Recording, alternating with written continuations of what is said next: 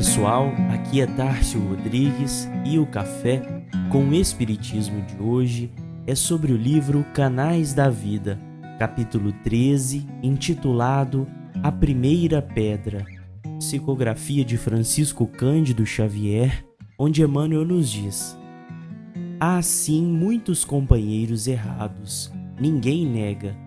Esse que te protegia a confiança desabou a maneira de tronco pesado sobre a plantação ainda frágil de tua fé. O outro, que te parecia invulnerável no desassombro, acovardou-se e fugiu. Conheceste os que pregavam generosidade, agarrando-se à avareza, e notaste os que falavam em virtude, a tombarem no vício situavas a fonte do consolo em vários amigos que acabaram no desespero, e recolhias orientação de outros tantos que se afundaram na corrente das sombras, quais barcos a matroca. Em muitos casos, trocaste entusiasmo por desalento e admiração por repugnância. Diante de semelhantes problemas, é natural te sintas entre a mágoa e a revolta. No entanto, entra no santuário de ti mesmo, procurando compreender a nossa obrigação de auxiliar e servir, e reflete nas exigências da evolução. Coloca-te no lugar da criatura em dificuldade e enumera quantas vezes tem sido providencialmente auxiliado para não caíres em tentação. Medita nas horas em que os pensamentos infelizes te dominam a alma, nos momentos em que tropeças e cais, nas ocasiões em que te enganas e sofres, nos instantes em que te lastimas as faltas que não desejarias cometer. E se te sentes longe da possibilidade de errar e integralmente livre de toda culpa, poderás então ouvir de novo a lição de Jesus e atirar a primeira pedra. Nesta mensagem, Emmanuel nos traz uma referência direta da mulher pega em adultério que os homens queriam apedrejar. A fala inicial de Jesus é para aqueles que buscavam a punição. Quem dentre vós estiver sem pecado, atire-lhe a primeira pedra. Logo na sequência, o Cristo adverte a mulher que errou Mulher, onde estão os que te acusavam? Ninguém te condenou?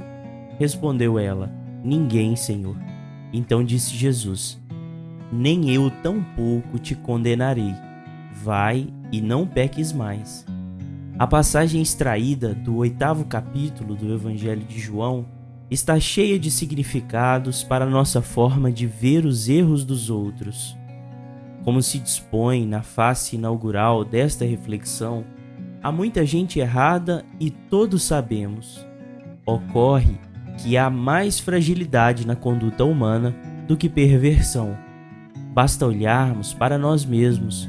Quantas não foram as vezes que estivemos perturbados por pensamentos de ódio ou rancor, desalento ou desespero, demandando enorme soma de esforços de nossa parte para nos desvencilharmos das sombras invisíveis.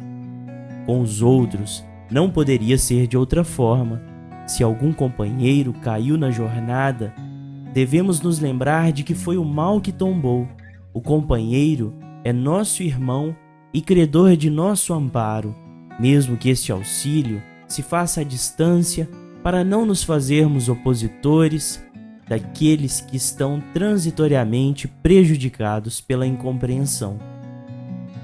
A lição nos lembra também o diálogo de Jesus com o qual encerramos a nossa mensagem, contido no Evangelho de João, capítulo 21, narrando a fala do Cristo a Simão Pedro. Quando eras mais moço, te cingias a ti mesmo e andava por onde querias, mas quando já fores velhos, estenderás as tuas mãos e outro te cingirá e te levará para onde tu não queiras. E disse isto, significando com que morte havia ele de glorificar a Deus. E dito isto, disse-lhe: Segue-me.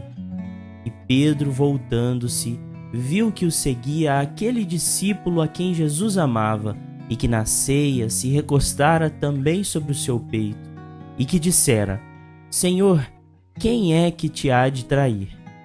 Vendo Pedro a este, disse a Jesus: Senhor, e deste que será? Disse-lhe Jesus: Se eu quero que ele fique até que eu venha, que importa a ti? Segue-me tu. Fiquem com Deus e até o próximo episódio do Café com o Espiritismo.